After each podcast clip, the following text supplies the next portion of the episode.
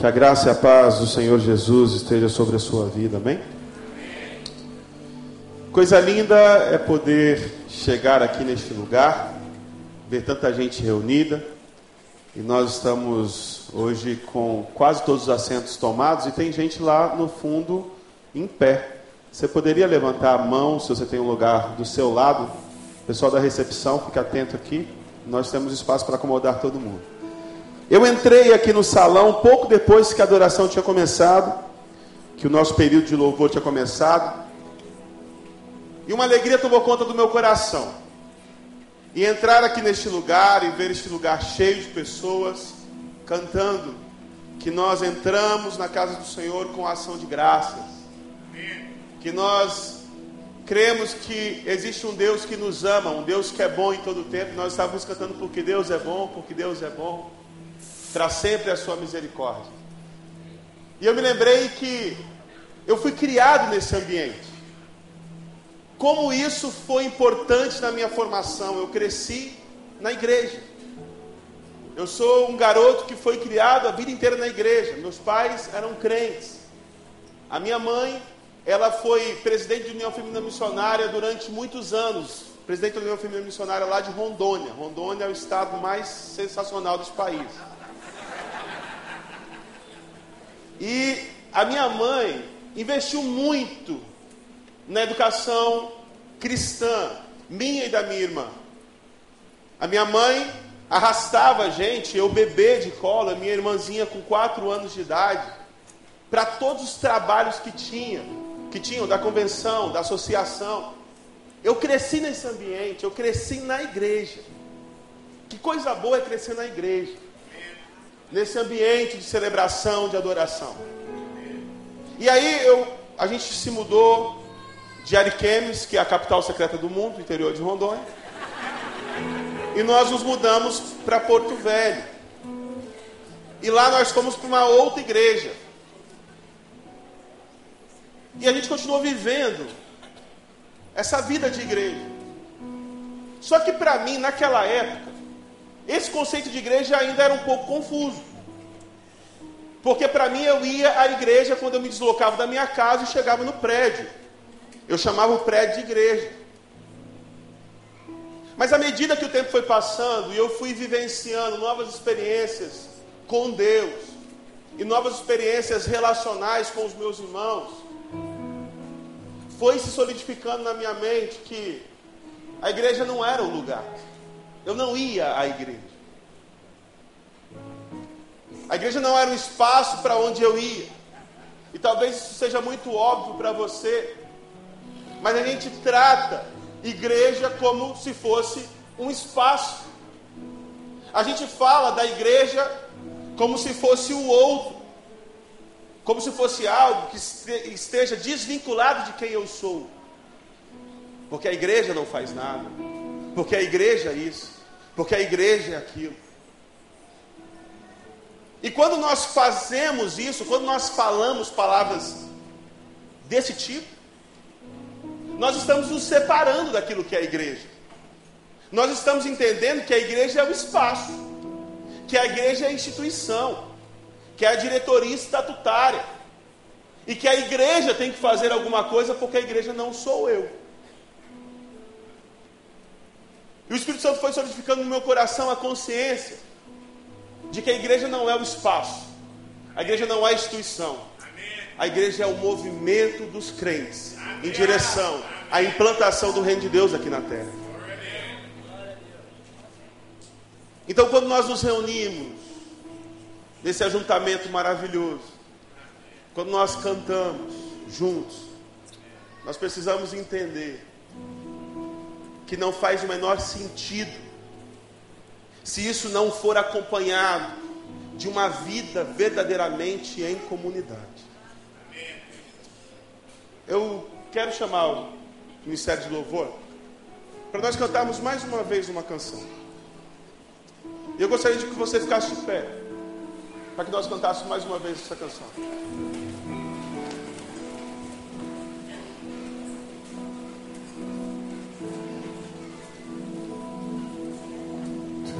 Tu és soberano, sobre a terra, sobre os céus, tu és Senhor absoluto. Tudo que existe e acontece, tu sabes muito bem. Tu és tremendo.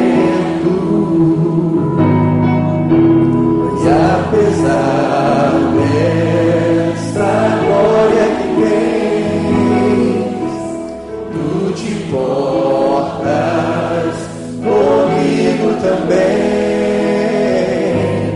Esse amor tão grande eleva-me, amar-me a ti.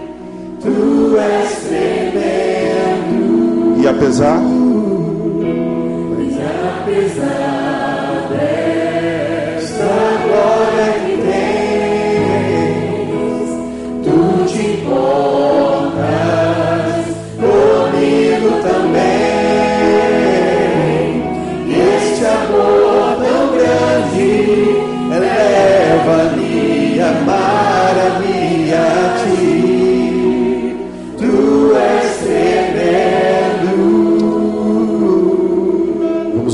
Senhor, Tu és soberano sobre céus, sobre terra.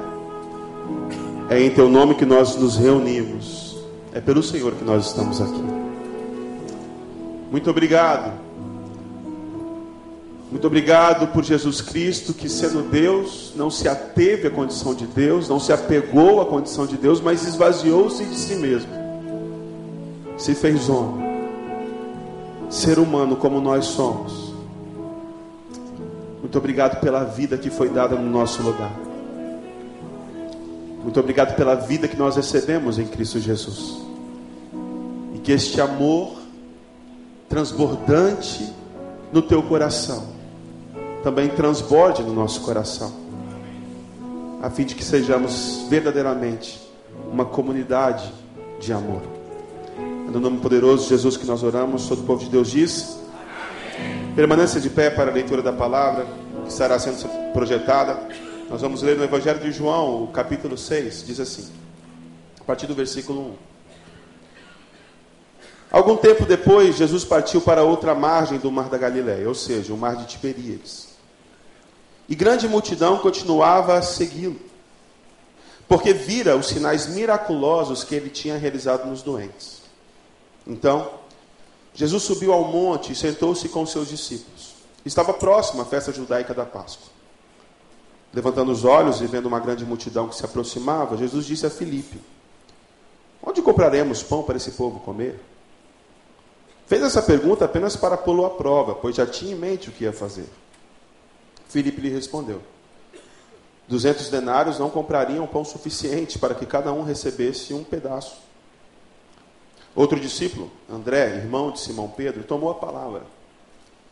Aqui está um rapaz com cinco pães de cevada e dois peixinhos. Mas o que é isso para tanta gente? Disse Jesus: Mandei um povo assentar-se. Havia muita grama naquele lugar e todos se assentaram. Eram cerca de cinco mil homens. Então, Jesus tomou os pães, deu graças e os repartiu entre os que estavam assentados, tanto quanto queriam, e fez o mesmo com os peixes. Depois que todos receberam o suficiente para comer, disse aos seus discípulos: Ajuntem os pedaços que sobraram, que nada seja desperdiçado. Então eles os ajuntaram e encheram doze cestos com os pedaços dos cinco pães de cevada deixados por aqueles que tinham comido. Depois de ver o sinal miraculoso que Jesus tinha realizado, o povo começou a dizer: sem dúvida, este é profeta que devia vir ao mundo. Sabendo Jesus que pretendiam proclamar o rei, a força, retirou-se novamente sozinho para o monte. Todo o povo de Deus disse: Amém. Você pode se assentar. Essa passagem é uma passagem muito interessante. E a relação que eu faço desse texto com aquilo que eu acabei de falar a respeito de sermos uma comunidade de amor, é que esse texto é um texto especial na Bíblia Sagrada. Olha só, nós encontramos apenas dois milagres nos quatro evangelhos. Apenas dois milagres se repetem em Mateus, em Marcos, em Lucas e em João. O primeiro milagre, e o mais importante deles, que é o centro da nossa fé, é a ressurreição de Jesus Cristo. O apóstolo Paulo diz que se Jesus não ressuscitou dentre os mortos, é vã nossa fé. De fato, nós falamos muito na morte, na crucificação. Mas é bem verdade que a morte de Jesus, a crucificação de Jesus sem a ressurreição, de nada valeria. Muitos que se diziam Cristo, muitos que se diziam Messias, foram mortos, mas apenas Jesus ressuscitou. A ressurreição marca a fé cristã. Os evangelhos todos foram escritos à luz da ressurreição. É somente quando Jesus ressuscita dentre os mortos que os discípulos começam realmente a compreender quem era Jesus e por que, que Jesus veio e para que, que Jesus veio. A ressurreição é, sem dúvida, a coluna central da fé cristã. É por isso que ela aparece nos quatro evangelhos: Mateus, Marcos, e Lucas e João. Mas paralelo a esse milagre, o milagre da ressurreição, o único outro milagre que aparece nos quatro evangelhos é o milagre que nós acabamos de ler aqui agora. O milagre da multiplicação dos pães quando Jesus alimenta aquela multidão de 5 mil pessoas. E a primeira pergunta que nós levantamos é: por que é que esse texto é repetido nesses quatro evangelhos? Você sabe muito bem que quando uma notícia é muito importante, Onde quer que você ligue o noticiário, está passando aquela notícia. Quando a gente presenciou a tragédia do acidente da Chapecoense, não se falava em outra coisa, a não ser no acidente da Chapecoense. Se você ligasse na Globo, estava passando o acidente da Chapecoense. Ligasse na Band, o acidente. Ligasse na Rede TV, até na Rede TV estava passando o acidente, ao invés dos programas de fofoca. Nos programas de fofoca estava aparecendo o acidente. Uma notícia, quando ela é muito importante, quando ela é muito relevante, a gente encontra ela em todos os meios de comunicação. Então isso não é um acidente, isso não é por acaso. Esse texto, esse milagre, é o milagre mais importante junto com a ressurreição. Porque nesse milagre é revelado aquilo que é a coluna também de ser igreja. Porque nesse milagre, nós entendemos por que é que nós estamos aqui reunidos. Jesus pega o pão, recebe o pão, dá graças, reparte e serve aquela multidão. Aquela multidão, naquele momento, presencia um milagre maravilhoso que nós vamos falar mais à frente, que é isso. Mas é um milagre que revela, em essência, uma verdade fundamental a respeito de quem Deus é. Nós vivemos em comunidade, porque Deus é uma comunidade de amor. Pai, Filho e Espírito Santo se relacionam desde a eternidade no relacionamento de amor. E é por isso que o projeto de Jesus para a igreja de Cristo é que a igreja de Cristo também seja essa, esse relacionamento. Esse relacionamento baseado no amor. Porque o Pai, o Filho e o Espírito assim o são. E assim como eles são um e se relacionam em amor, nas palavras de Jesus, nós também devemos ser um e nos relacionar em amor. O texto é muito interessante. Jesus está rodeado de uma multidão muito grande. Nós estamos aqui há um ano da crucificação. O evangelista João relata que o período era o período da Páscoa. E se vocês se lembrarem, Jesus foi crucificado à época da Páscoa, um ano depois. Então Jesus está comemorando aqui a penúltima Páscoa. Estamos perto da penúltima Páscoa. Jesus já tinha dois anos de ministério. E a essa altura, Jesus era muito famoso. Jesus tinha se tornado muito conhecido por causa dos prodígios e milagres que ele havia realizado. Em função disso, O texto relata que 5 mil pessoas, não eram só 5 mil pessoas, porque na, na, na, tradição judaica as mulheres e as crianças não eram contadas. Na verdade, eram 5 mil homens. Se você juntar aí as mulheres e as crianças, nós teríamos pelo menos por baixo, baixo, baixo, baixo, 15 mil pessoas. Eram 15 mil pessoas indo atrás de Jesus. Jesus era um popstar naquela época. Ele estava famoso. Todo mundo queria saber quem era aquele homem que estava fazendo aquelas coisas maravilhosas. Todos queriam ouvir da boca de Jesus suas palavras. E o texto diz que aquela multidão chega para Jesus, à medida que o tempo vai passando, Jesus, muito sensível à necessidade do povo, ele percebe que o povo começa a ter fome. O povo estava com fome.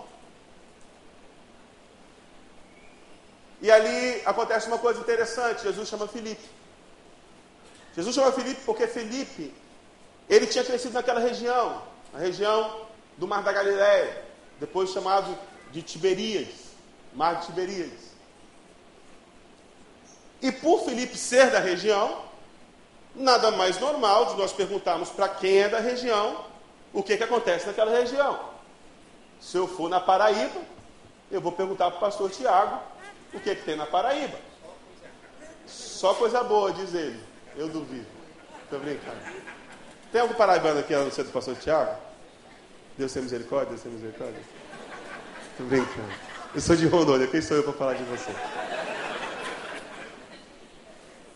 Felipe era de lá. E aí Jesus chega para Felipe e fala assim: Ô Felipe, onde é que tem um lugar bom aqui para nós comprarmos comida para esse pessoal? O texto diz que Jesus já tinha em mente o que queria fazer. Mas ainda assim ele. O texto fala que põe Felipe à prova. O que eu enxergo aqui é que, mais do que pôr a prova, Jesus dá uma oportunidade para Filipe, porque presta atenção. Os desígnios soberanos e os propósitos soberanos de Deus, eles vão acontecer. Quer você queira, quer você não. Vai acontecer. Aquilo que Deus quer que aconteça, acontece. Acontece. A questão é por onde que vai acontecer e como é que vai acontecer. Aí isso Pode ser de uma forma ou pode ser de outra. Jesus estava decidido em alimentar a multidão. Agora, como aconteceria isso? Vamos ver ao longo do caminho. Então eu entendo que quando Jesus chega para Filipe fala assim: Filipe, onde é que tem um lugar aqui para a gente comprar comida para esse pessoal? Jesus está dando para Filipe a oportunidade de Filipe ser o canal de bênção para aquela multidão. Mas aí a gente encontra um obstáculo para o milagre acontecer, que é a incredulidade de Filipe. Filipe fala assim: oh, mestre, você está de brincadeira. Não tem como. Nós vamos comprar comida para esse pessoal. E aí ele exagera e fala assim: Ó oh, mestre, nem se a gente tivesse aí 200 denários, 200 denários era dinheiro para caramba.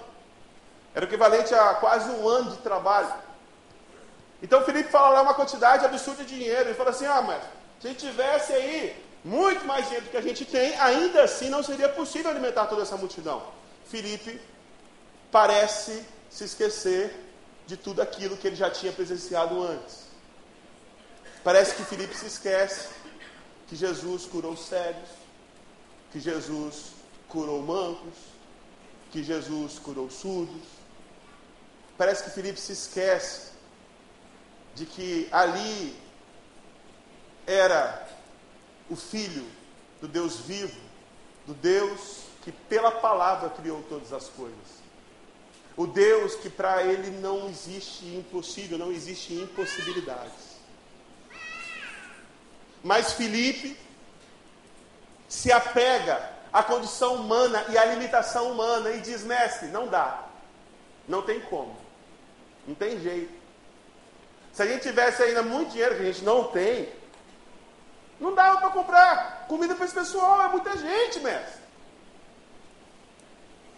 Eu tenho convicção absoluta no meu coração que Felipe jogou uma oportunidade de ouro para ser o canal de bênção, para alimentar aquela multidão. Porque se Felipe tivesse tido fé no coração dele, falasse assim, mestre, a gente tem aqui um dinheirinho aqui. Não dá para nada não. Mas se o senhor mandar eu lá comprar com esse dinheiro, eu vou comprar. E esse povo vai se alimentar. Você tem alguma dúvida que o milagre aconteceria? Você tem alguma dúvida? Eu não tenho a menor dúvida. Porque o milagre ia acontecer de qualquer forma. A questão é quem é que se colocou à disposição e quem creu que o milagre de fato poderia acontecer. Muitas vezes, meus irmãos, eu e você, nós perdemos a oportunidade de sermos o canal de bênção de Deus na vida dos outros porque nós simplesmente não cremos. Obviamente, nós temos que ter uma fé racional. Obviamente que nós devemos estar aptos e prontos a dar para quem quer que pergunte a razão de nossa fé. Mas é bem verdade que no mundo que nós vivemos hoje, nós fomos contagiados pelo ceticismo e nós já não cremos mais. A nossa tradição batista, ainda mais do que outras tradições. Os nossos irmãos pentecostais têm muito mais fé do que a gente, por exemplo creem que Deus pode curar, creem que Deus pode ressuscitar pessoas entre os mortos. Creem de fato que o Deus que era é o Deus que é e o Deus que vai ser. E nós muitas vezes dizemos que cremos, mas na hora do vamos ver, a gente não crê. Lembra da passagem quando a igreja está reunida, orando pela libertação de Pedro? E aí, quando ele é liberto, ele chega lá, bate na porta, o pessoal, o que está acontecendo aqui? Aí ele fala assim, gente, eu estou aqui, ué. Vocês não estão orando para Deus libertar? Não, não é possível. Não pode ser verdade. Não pode ser verdade. E nós somos assim. A gente ora, pede as coisas, e quando acontece, a gente quer explicar racionalmente por que aconteceu. Ora, você não estava pedindo ao Senhor, foi o Senhor que deu, foi o Senhor que fez. Nós somos incrédulos. Essa é a grande verdade. E por causa da nossa incredulidade, Deus não nos usa como instrumento de bênção na vida das pessoas.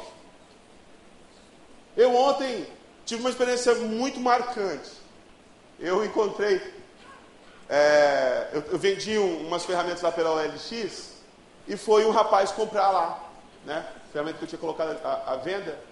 E ele era um pastor. E aí a gente compartilhou, eu falei que eu era pastor também, a gente compartilhou e foi um momento assim, muito abençoador na minha vida. Deus falou profundamente ao meu coração.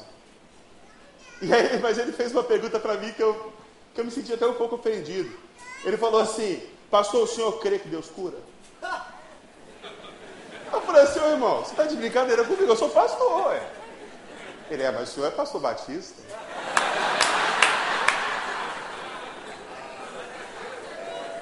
Aí eu falei assim, irmão, creio. Eu creio. Creio sim.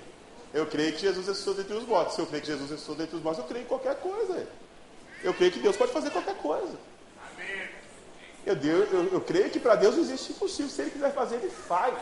Na hora que Ele quiser, do jeito que Ele quiser. Por sermos incrédulos, nós perdemos muitas vezes a oportunidade de sermos o canal de bênção de Deus na vida de muita gente. Meu irmão, lembre-se, a gente repete isso domingo após domingo, mas parece que isso não toma conta de nós. O mesmo Deus que era, é e vai ser. O mesmo Deus que curou no passado é o Deus que cura hoje, que vai curar lá na frente. O mesmo Deus que ressuscita mortos é o Deus que ressuscita mortos aqui agora e vai ressuscitar lá na frente.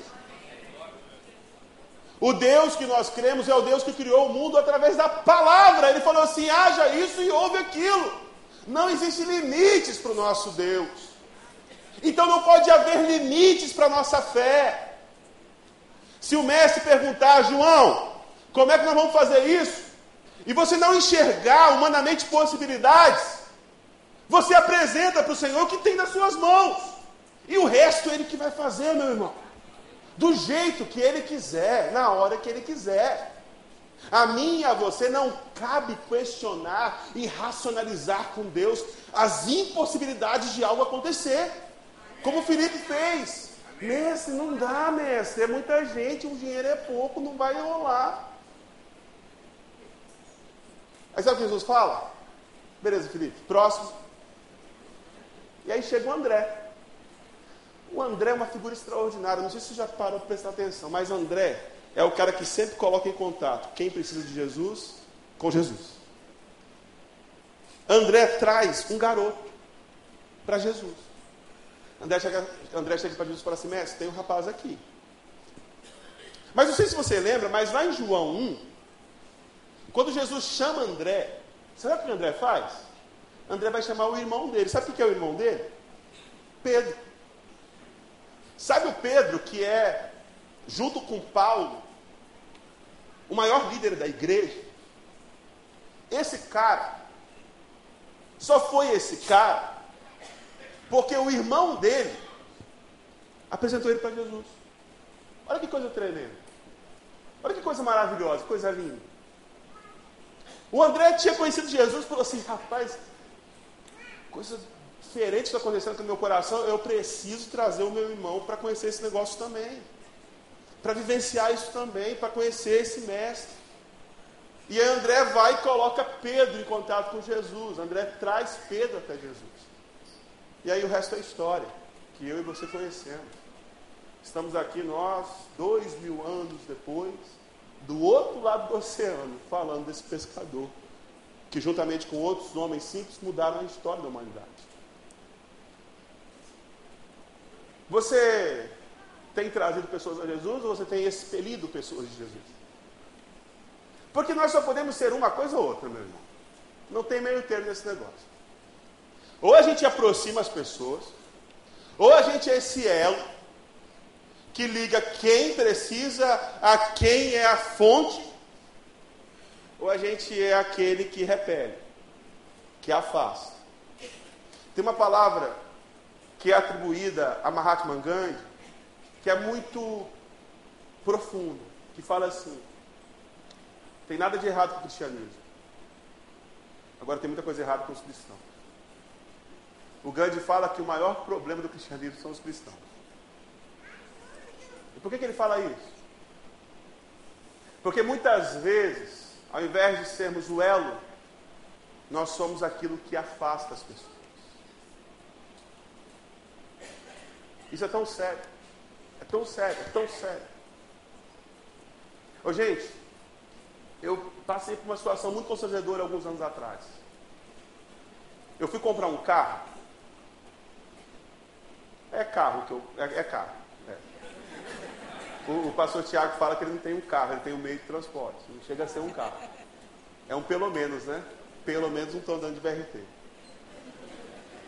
Mas eu fui comprar um carro, numa concessionária, e aí eu cheguei lá e eu apresentei todos os documentos que a gente precisa apresentar. E a menina me perguntou qual a minha atividade, eu falei, eu sou pastor, mas eu declaro imposto de renda como autônomo. Aí ela colocou lá no cadastro que eu era autônomo. E o meu crédito foi aprovado, não tinha nenhuma restrição no meu nome, a renda era compatível com a parcela, com o financiamento. Fechei o contrato, assinei, estava tudo certo. Estou esperando o carro chegar. Dei a entrada. Passou aí o prazo. Eu liguei lá. Falei assim, e aí, o carro não chegou? Aí a moça falou assim, ah, a gente teve um problema. Falei, que problema?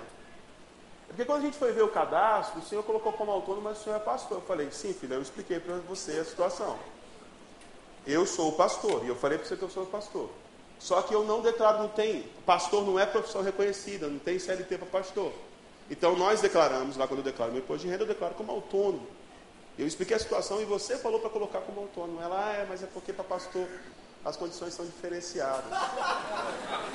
Aí eu falei assim, então eu vou ter desconto? Ela falou, não, é mais caro. É mais caro. Sabe por quê? Porque nós perdemos a credibilidade. Perdemos a credibilidade por causa de um monte de gente que envergonha o nome do Evangelho.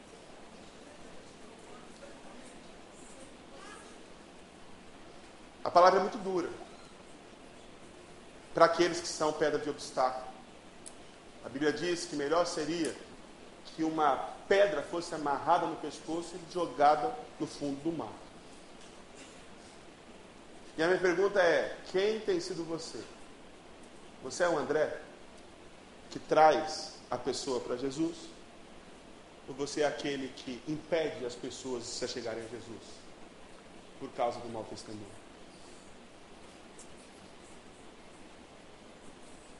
Mas André não, André era cara diferente, André ele, ele era o elo. E ele traz esse garoto. E esse garoto ele é fascinante. Fascinante. Porque, imagina comigo o contexto ali. Às vezes você nunca parou para pensar nisso. Eu queria que você imaginasse comigo. Estava Jesus lá em uma multidão de umas 15 mil pessoas. Ô gente, não se iludam. Não eram apenas pessoas pobres que seguiam Jesus, tinha muita gente abastada seguindo Jesus.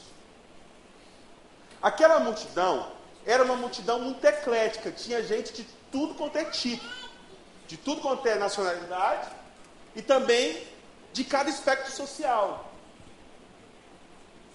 Existia de fato pessoas ali que eram abastadas. E presta atenção, nós estamos falando de uma cultura e num tempo onde os meios de transporte eram muito limitados.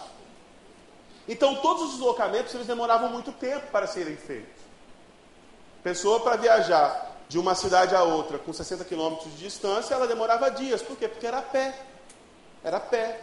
Ou no máximo, no lombo de um animal, frequentemente um jumentinho. E o jumentinho você sabe que não é o animalzinho mais rápido do mundo, não. Então as viagens demoravam. Então as pessoas tinham por costume, todas as vezes que elas iam se deslocar de um lugar para o outro, levar provisão, levar mantimentos. Era costume da população. Então tinha gente naquele lugar que estava preparada, irmão. Estava com cesta de piquenique abarrotada de comida.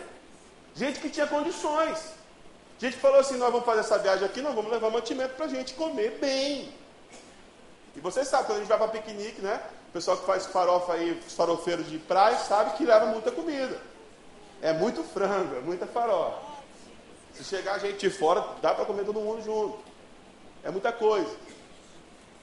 Então o pessoal levava a cesta de piquenique abarrotada. Então tinha gente naquela multidão que tinha muita comida. Tinha comida sobrando. Por estar perto da Páscoa, Existia naquela multidão também muita gente que estava fazendo a peregrinação até Jerusalém. E o cara, para fazer a peregrinação até Jerusalém, ele também se preparava. Tinha gente, peregrinos, que estavam preparados, tinham provisão, tinham comida. Agora, também tinha os pobres. Muitas pessoas pobres, e esse garoto faz parte desse grupo de gente pobre, que tinha ou pouco ou nada. Ou tinha um pouquinho de coisa ou não tinha nada, gente pobre. Naquela multidão tinham essas pessoas. Agora também tinha na multidão os miseráveis, os marginalizados, os pedintes, os cegos, os coxos, os aleijados, né? as pessoas que não tinham como ter provisão, as pessoas que dependiam da boa vontade alheia. Esses não tinham absolutamente nada. E nós temos uma multidão, onde alguns têm muito e muitos não têm nada. Agora você imagina a hora do almoço, que constrangedor. Você já comeu no restaurante? Com gente do lado de fora? pedindo comida? Sabe o que eu estou falando? Né? Não é constrangedor? Você não se sente mal? Eu me sinto mal. Às vezes eu dou, às vezes eu compro um prato de comida para a pessoa, não é nem por, por, por um sentimento nobre de altruísmo, é culpa mesmo. É verdade, culpa. Eu me sinto culpado de estar comendo e o cara está com fome. Aí eu vou e compro uma comida para ele, porque é constrangedor. Então eu fico imaginando que deve ter havido ali naquele, naquela multidão um constrangimento. O cara tinha lá, mas tem outro que não tem, e aí ficou aquela, aquele impasse. E aí, como é que a gente vai fazer agora? Porque a gente tem essa tendência ao egoísmo, ao individualismo, a pensar somente nós mesmos, a não querermos repartir, a repartir isso aí. Eu lembro que, quando era criança, eu gostava muito, muito, muito, muito, muito, muito de pastel. Vocês veem que vocês podem ver o que, que resultou disso aí. Gosto muito de pastel até hoje. Meu irmão, quando eu comprava pastel lá na escola, sabe o que eu ia fazer? Eu ia pro banheiro comer meu pastel. É sério. Sabe por quê? Porque eu não queria dividir com ninguém. Meu pastel, cara. Meu. E eu sabia que as pessoas iam, iam, iam pedir, eu não queria dar para ninguém. Eu pelo menos ia pro banheiro e, e, comia sozinho lá. Tinha alguns amigos, pegava o pastel e lambia o pastel. Já fez isso, né, pastor Tiago? Já? Tiago Cavalcante. Tiago, Tiago, a gente aqui, ó, deixa eu explicar para vocês. A gente tem o pastor Tiago, que é o pastor aqui dos Novos Decididos, e tem o pastor Tiago, que é o nosso pastor Paraíba. Aí, eu eu tinha esse ímpeto egoísta de não querer dividir. E não adianta olhar para mim com essa cara de, olha só, pastor pecador, que você também é igualzinho. Meu irmão, nós nascemos assim. Existe em nós essa tensão, essa tensão entre aquilo que nós fomos feitos para ser, mas aquilo que nós nos tornamos por causa do pecado. Fomos feitos, eu e você, a imagem e semelhança de Deus. Mas desde que o pecado entrou no mundo, nós fomos contaminados. Olha, você pega um bebê, gente, bebê é a coisa mais linda do mundo, não é? Essa coisa linda que você segura aí, cheirosa, é o troço mais egoísta que existe. E não sou eu que estou falando, não. Isso é a ciência que fala. O bebê não sabe se diferenciar do mundo. Para ele, ele é o mundo. Mas também pudera. O cara chora, tem comida lá para ele. Ele chora, vem alguém pegar no colo e fazer ninar. Ele entendeu que o mundo está à disposição dele. Ele fala assim: não, não, então se eu chorar, eu consigo tudo que eu quero. Nós nascemos assim, com essa natureza egoísta, este, este instinto que é individualista. E o Guilherme falou muito bem aqui na vigília de sexta-feira que para nós vivermos em comunidade não é uma coisa natural. Agora você vê atenção, porque nós fomos feitos para viver em comunidade. Ninguém consegue viver sozinho. É não é verdade? Nenhum homem é uma ilha. Nós precisamos de relacionamentos. Mas ao mesmo tempo em que nós não nascemos para viver sozinhos, nós temos uma dificuldade de viver em comunidade porque nós somos egoístas. Existe essa tensão entre o que nós somos feitos para ser e o que nós realmente somos. E o que existiu naquele momento ali foi um grande desconstrangimento.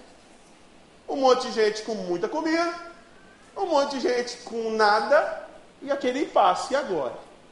E agora? E agora vem esse garoto. Esse menino chega, fala assim: Ó, eu tenho aqui cinco pães. Só que não era pão normal, era pão de cevada. Gente, pão de cevada não era o pão de alta qualidade. Não era o pão da Bimbo, né, Regiane? Regiane trabalha na Bimbo, aí eu fico fazendo uma média com ela. Não era o pão top. Era aquele pão mais barato. Não era, não era coisa de melhor que tinha, mas era o que ele tinha. E aí ele traz aqueles cinco pães e aqueles dois peixinhos. E olha que atitude interessante. Aquele garoto chega para Jesus e ele fala assim: Mestre, eu tenho aqui cinco pães e dois peixinhos, vamos repartir. Ele não reparte para Jesus. Ele dá tudo para Jesus. Ele entrega tudo nas mãos do Mestre, sem nenhuma reserva. Aquele garoto tinha uma fé e uma confiança naquele mestre. De que ele sabia assim, eu vou dar o que eu tenho, eu sei que não vai faltar para mim. Porque o meu mestre sabe o que fazer com esse recurso pequenininho. Pequenininho. Aí Jesus faz um negócio que é interessante demais. Aqui em João não diz isso, mas em Mateus, em Marcos diz, na narrativa do mesmo milagre. Jesus convoca os discípulos e fala assim: olha só, divide o pessoal em grupos de 50 e de 100. Porque Jesus está prestes a fazer um milagre maravilhoso, comparado ao milagre da ressurreição. E sabe o que Jesus quer? Que as pessoas experimentem isso em comunidade. Ele não quer que seja uma experiência da multidão, ele quer que seja uma experiência da comunidade. E aí os discípulos dividem as pessoas em grupos de 50. A Bíblia diz que Jesus toma aquilo, dá graças, parte e reparte. E todos comem e ficam satisfeitos. A palavra em grego, traduzido para o português, a melhor, a melhor tradução seria: elas ficam es, como é que fala a palavra? Es, como é que você está muito cheia? Estu, como é que é? Estufado? Hã? Estupefato. Eles, eles ficam abarrotados. Eles ficam cheios, cheios, cheios. Não cabe mais comida. Sabe aquele sentimento depois você vai no, no, no rodízio? É aquilo ali, cara. Sabe quando você, o cara, quando vai no rodízio, quando ele encosta na cadeira assim, acabou, meu.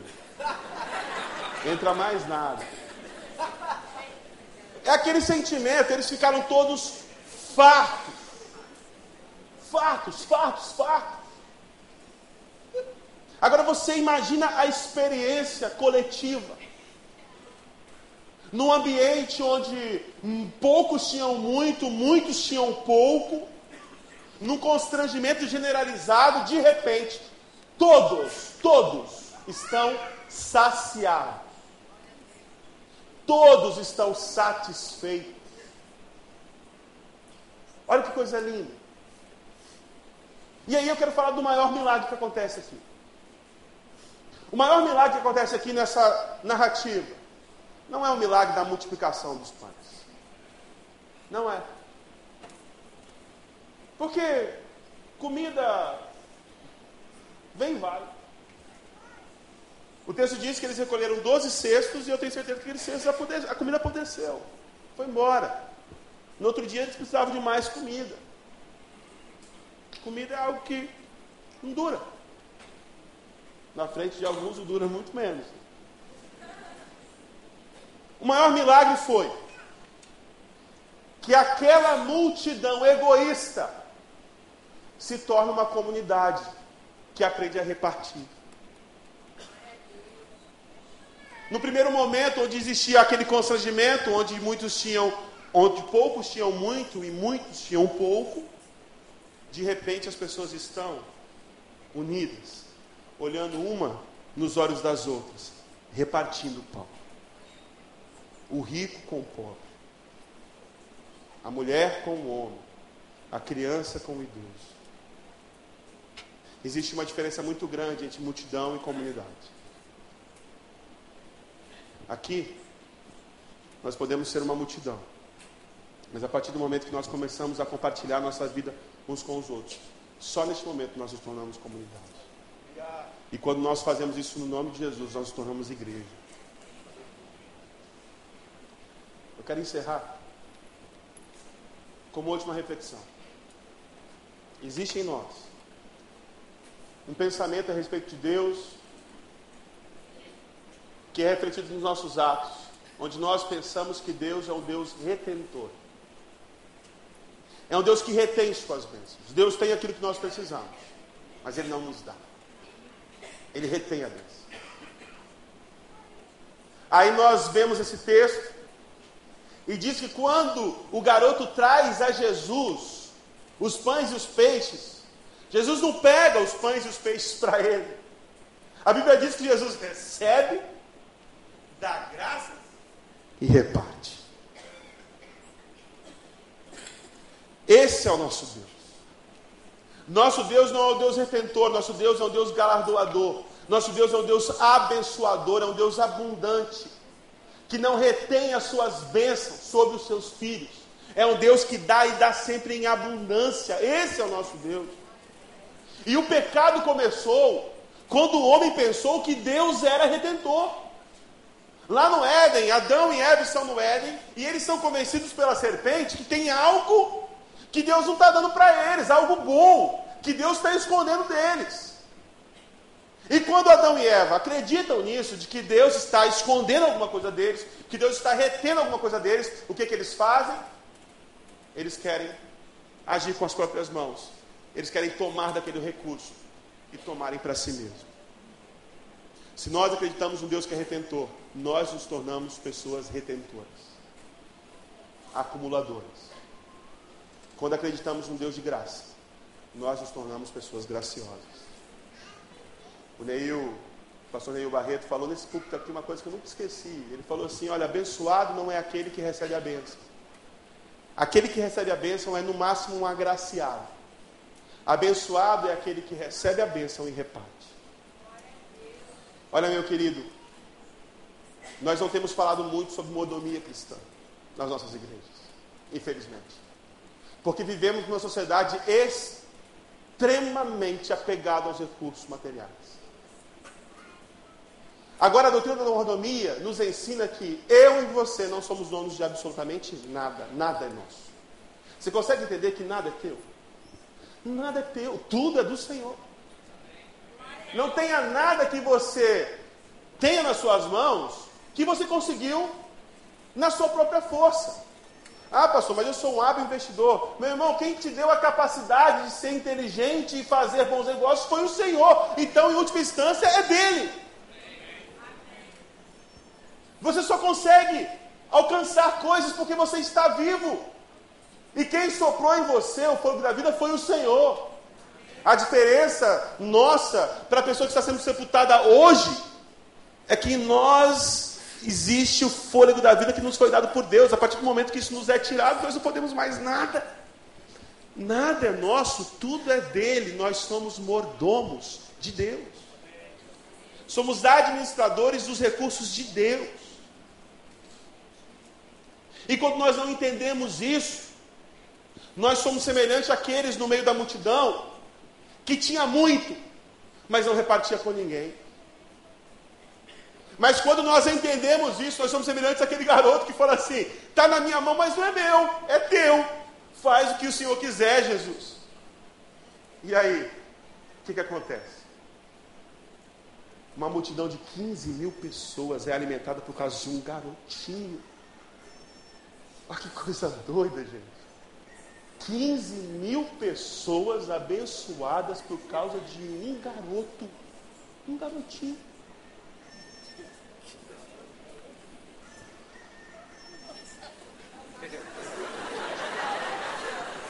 O que aconteceu? Ah, tem um despertador tocando? É o Senhor te acordando aí, meu irmão. Tá vendo? Se liga na palavra aí que esse negócio é para você. Sabe o que eu lembrei? Eu olho para nós hoje aqui, tem quase 1.500 pessoas aqui neste lugar. À noite vai ter outras 1.500, à tarde vai ter mais umas 300. Na quinta-feira vem mais umas 400. Nós somos uma comunidade de 5.500 pessoas hoje. Só que isso tudo começou no apartamento do irmão Sérgio e da irmã Sônia, lá no Barra Sul. O irmão Sérgio está aqui hoje? Não está. Concede até hoje, membro da igreja, a irmã Sônia está morando com o Senhor, descansando no Senhor. E aí eu fico imaginando, se naquela época eles tivessem olhado para os pães de cevada que eles tinham na mão, pastor, os dois peixinhos, e falam assim, ah, o que a gente tem é muito pouco, não vai dar em nada. É muito pouquinho. Eu fico imaginando na hora do ofertório, dez pessoas, fala assim, gente, por que, que a gente vai recolher oferta aqui? Não vai dar em nada isso aqui, vai dar uma micharia. Por que, que a gente vai fazer alguma coisa? A gente é fraquinho, pouquinha gente. Ai, irmãos, vinte e tantos anos depois, olha isso aqui. Casa Cap, uma obra social que faz a diferença na vida de tantas comunidades ali. Quantos aqui tiveram os seus casamentos transformados através do ministério dessa igreja local? Levante a mão para nesse sua mão levantada. Quantos aqui, continua com a mão levantada, quantos aqui tiveram um parente, um filho, um pai, uma mãe transformado pelo ministério dessa igreja? Levante a mão. Quantos aqui foram transformados e abençoados pelo Senhor, pelo ministério dessa igreja local. Uma irmã, sua mão levantada. Dá uma olhada ao teu redor. Continua com a mão levantada. Dá uma olhada ao teu redor. Milhares e milhares e milhares de pessoas ao longo da história foram abençoadas porque lá num apartamento pequeno algumas poucas pessoas chegaram para Jesus e falaram assim: a gente não tem muito, não. São cinco pães de cevada e dois peixinhos. Mas nós cremos que nas tuas mãos, Senhor, o Senhor pode fazer disso muito. Talvez você chegou aqui nesta manhã pensando assim: eu não tenho. Eu não sou muito. E a única coisa que o Senhor está falando para você é o seguinte: chega aqui e bota na minha mão esse negócio que eu vou fazer desse pouco muito, para a honra e glória do meu próprio nome. Meu querido, você tem duas opções. A partir dessas verdades que foram reveladas para nós na palavra do Senhor. Continuar vivendo uma vida de incredulidade, onde você não é canal de bênção na vida de ninguém. Continuar uma vida onde você não é elo do Senhor com ninguém. Continuar uma vida onde você acumula, onde você retém tudo aquilo que o Senhor te deu e viver egoisticamente e viver de acordo com os padrões deste mundo. Ou você pode ouvir a voz do Mestre, se tornar hoje uma pessoa de fé, que é canal de bênção na vida de milhares. Se tornar uma pessoa que faz esse elo entre quem precisa e quem pode dar tudo, quem é o doador da vida. Hoje você pode aprender com aquele que recebeu o pão e não reteve para si, mas repartiu. Você pode aprender com o Deus Criador de todas as coisas, o Deus galardoador, o Deus abençoador, o Deus gracioso, que na cruz de braços abertos dá tudo, dá vida. Você pode aprender com esse Jesus hoje a também entregar tudo, entregar a sua vida. Entender que você não é dono de nada, mas Ele é dono de tudo, que você está aqui apenas administrando aquilo que é do Senhor e começar a viver uma vida voltada para o outro, uma vida voltada para a comunidade, uma vida voltada para relacionamentos. Eu falei que o maior milagre naquele dia não foi a multiplicação dos pães, porque as pessoas comeram e a comida se foi. Mas enquanto eles comiam juntos, eu tenho convicção absoluta que relacionamentos foram criados naquele lugar que duraram por toda a vida.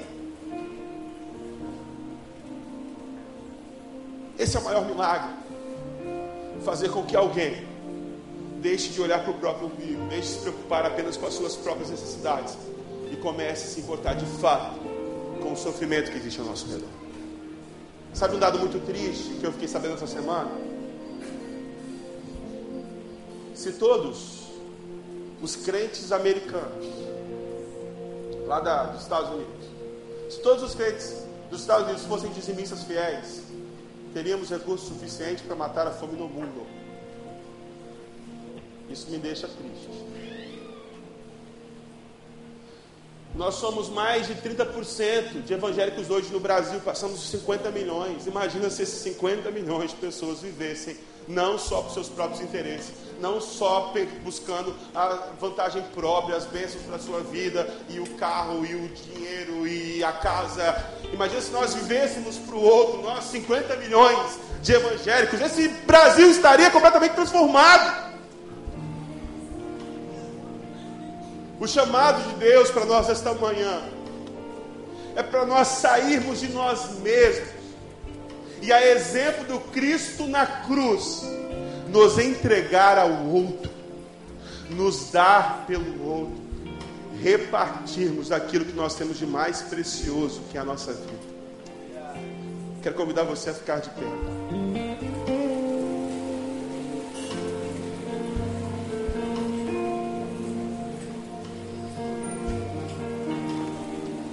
Eu quero convidar você a fechar os seus olhos e refletir sobre as palavras que aqui foram ditas. De você perguntar para o Senhor: Senhor, como é que eu tenho vivido a minha vida? Eu tenho vivido para mim mesmo? Ou eu tenho vivido para o Senhor e para os outros? Eu tenho sido essa pessoa incrédula que não é o canal de bênção na vida do outro?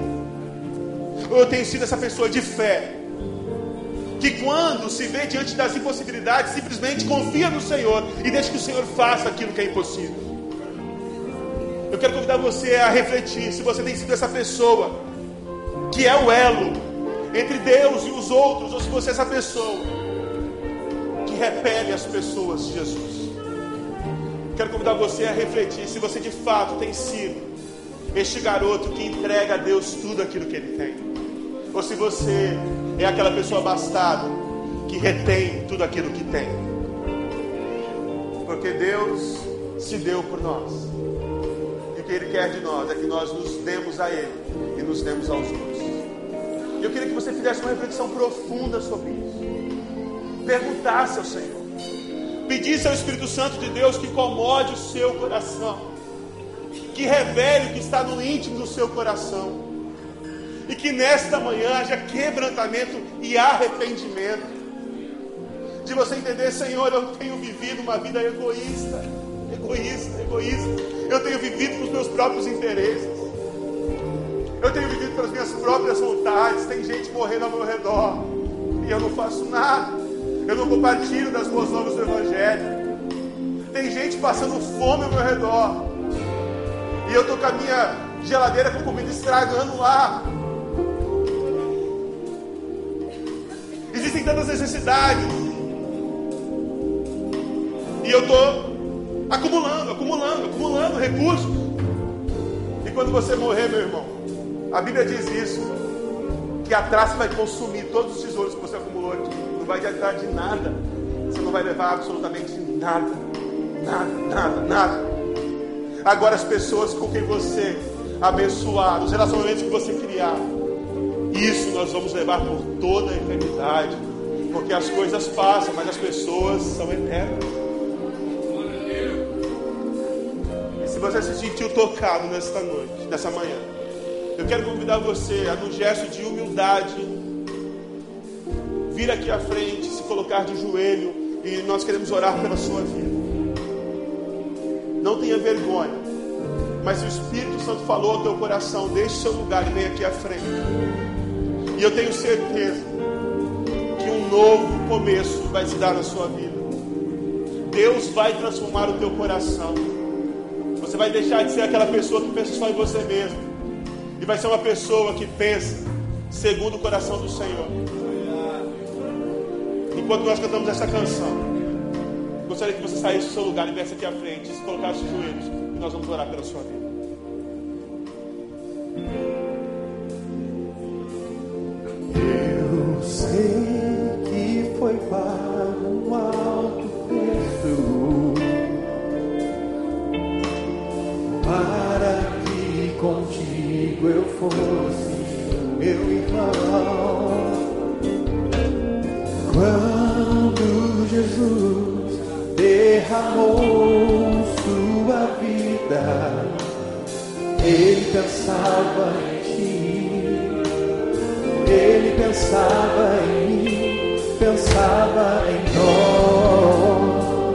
Nos via redimidos, e nos via redimidos por seu sangue,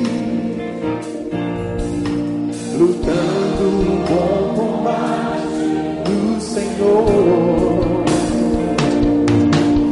lado a lado, trabalhando sua igreja edificando e rompendo as barreiras pelo amor na força do Espírito Santo nós proclamamos aqui o Espírito falou no seu coração, não tenha vergonha, sai do seu lugar, vem aqui à frente. Se coloque de joelhos. Apresente ao Senhor aquilo que você tem nas suas mãos nessa manhã. E nos tentem separar com os nossos olhos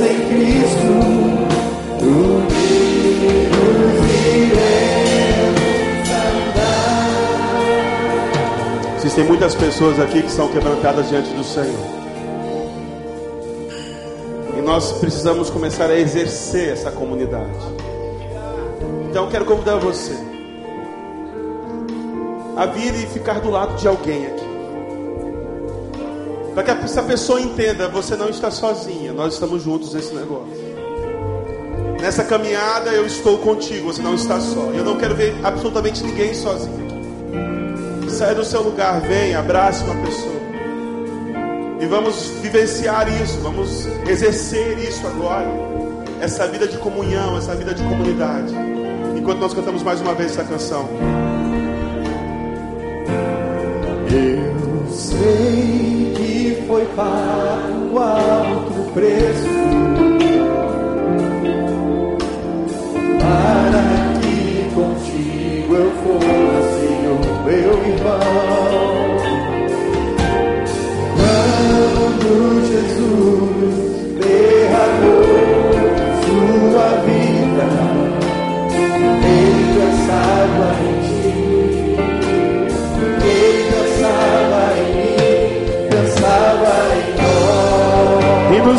redimidos. E nos via redimidos por seu sangue,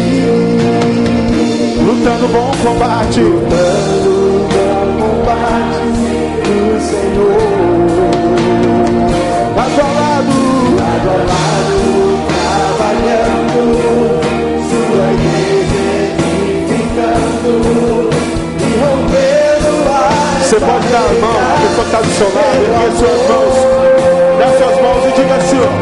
E na força do Espírito Santo, nós proclamamos aqui que pagaremos o preço de sermos um só coração. E por mais que as trevas militem e nos tentem separar, com os nossos olhos em Cristo, unidos iremos.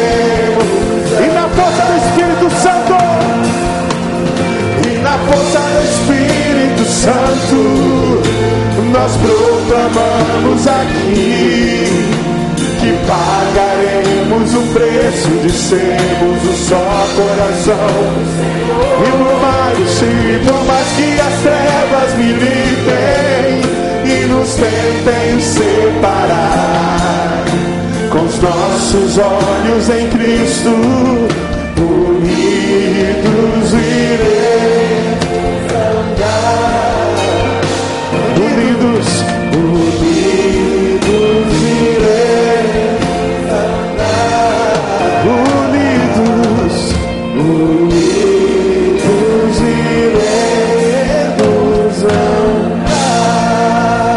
Senhor Jesus, nós estamos rendidos na tua presença.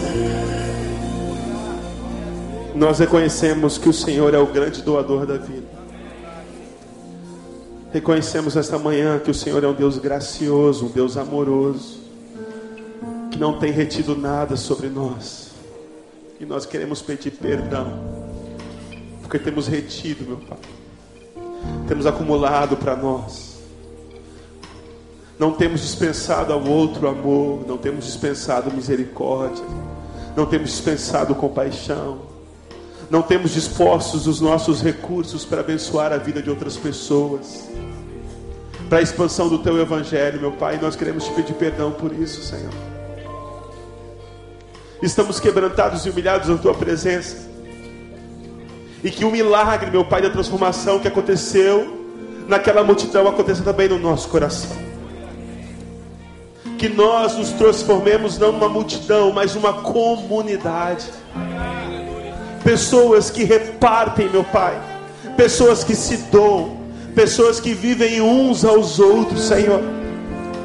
E nós te pedimos que a semente plantada pelo inimigo no meio da tua igreja, a semente do individualismo, a semente do egoísmo, meu Pai, as palavras que são ditas contra a igreja que o Senhor instituiu neste lugar, que caiam por terra agora no nome de Jesus, e que no meio desse povo prevaleça o amor, que nós sejamos uma comunidade de amor, Senhor, assim como o Senhor é, Pai, Filho, Espírito, vivendo numa comunidade de amor. Assim como o Senhor é um, nós também queremos ser um, meu Pai. Nós sabemos, nós reconhecemos que para que isso acontecesse, um alto preço foi pago. O Senhor se deu por nós naquela cruz. O Senhor morreu a nossa morte. O Senhor deu a sua vida para que nós tivéssemos vida. E nós te pedimos nesse lugar nesta manhã que o mesmo sentimento que houve em Cristo Jesus também seja o sentimento do nosso coração. De nós estarmos vivendo de fato, verdadeiramente, meu Pai, numa comunidade de amor, Senhor. Eu te peço isso, meu Pai, confiado, que mesmo que não seja muito aquilo que nós estamos trazendo diante do Senhor, e nós não temos muito para te oferecer, Senhor. Nós somos pequenos, nós somos falhos nós temos pouco, mas nós cremos que pelo poder que existe no Senhor, o Senhor pode transformar o nosso pouco em muito. E nós queremos ser esse canal de bênção, meu Pai. Que ao invés de reter, nós venhamos repartir. Que ao invés de controlar, nós venhamos a libertar. Que ao invés de explorar, nós venhamos, meu Pai, servir as pessoas. Essa é a nossa oração. oração que nós fazemos no nome de Jesus, todo o povo de Deus diz. Amém.